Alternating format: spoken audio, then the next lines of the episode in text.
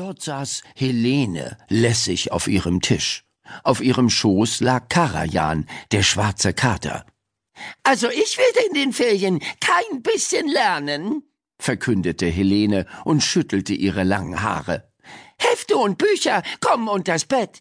Für mich gibt's in den Ferien nur eins. Shoppen, shoppen, shoppen. Nicht wahr, Karajan? Sie kraulte ihren magischen Kater unterm Kinn. Ida schüttelte den Kopf. Helene sollte lieber mal ein Buch lesen, anstatt es unter dem Bett zu verstecken.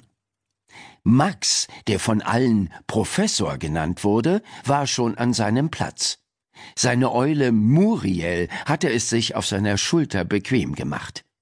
Er sah besorgt zu Ida. Wie viele Bücher darf man noch mal in der Schulbibliothek über die Ferien ausleihen? Zehn? Bevor Ida etwas erwidern konnte, ertönte der Gongschlag und Miss Cornfield, die Lehrerin, rauschte ins Klassenzimmer. Sie klatschte in die Hände. Ruhe bitte! Bald habt ihr es geschafft. Nur noch eine Doppelstunde Mathe, eine Doppelstunde Deutsch, dann zusammenkehren und ab in die Ferien. Ihre Augen blitzten.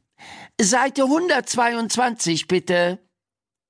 Alle stöhnten und schlugen ihre Mathebücher auf.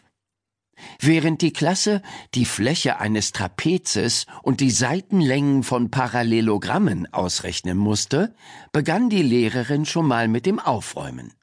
Sie nahm Bilder und Poster von der Wand, sammelte einen Bleistift vom Boden auf und sortierte die Bücher im Regal. Als die Kinder endlich mit Mathe fertig waren, folgte ein Diktat. Immerhin, es war kurz. Ein Gedicht von Joachim Ringelnatz.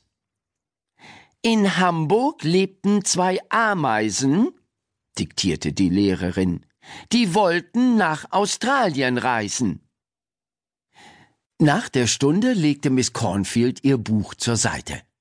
Bevor ich euch in die verdienten Ferien entlasse, gibt es noch einiges zu erledigen, gab sie bekannt. Wieder stöhnten alle auf.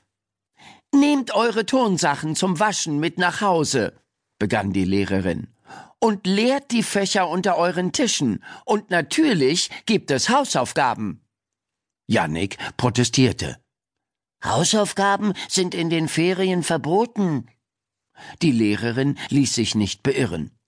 Punkt eins, begann sie.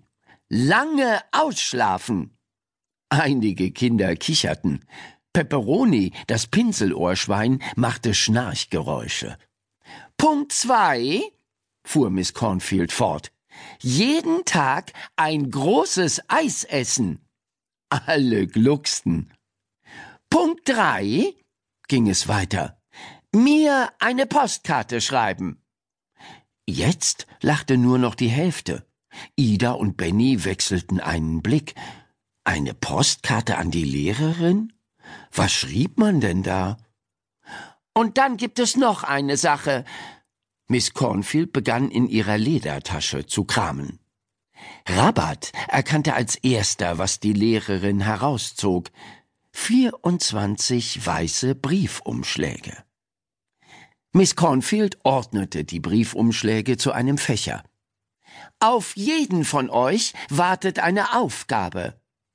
Sie schwenkte die Kuverts durch die Luft, und einen Moment lang kam es Ida vor, als würden kleine silberne Sternchen durch den Raum flirren. Die Welt steckt voller Überraschungen. Ich möchte, dass ihr mit offenen Augen durchs Leben geht, auch in den Ferien. Die Lehrerin ließ den Blick durch die Klasse wandern. Jedes Kuvert enthält ein Rätsel. Eure Aufgabe besteht darin, das Rätsel zu lösen. Wenn ihr es geknackt habt, schreibt ihr mir eine Postkarte. Verstanden? Helene schnippte mit den Fingern. Äh, arbeiten in den Ferien? Das ist total unfair. Schoki grinste. Ist doch lustig. Meine Aufgabe heißt bestimmt, wie viel Schokokaba kannst du trinken, bis dir schlecht wird. Die Klasse kicherte.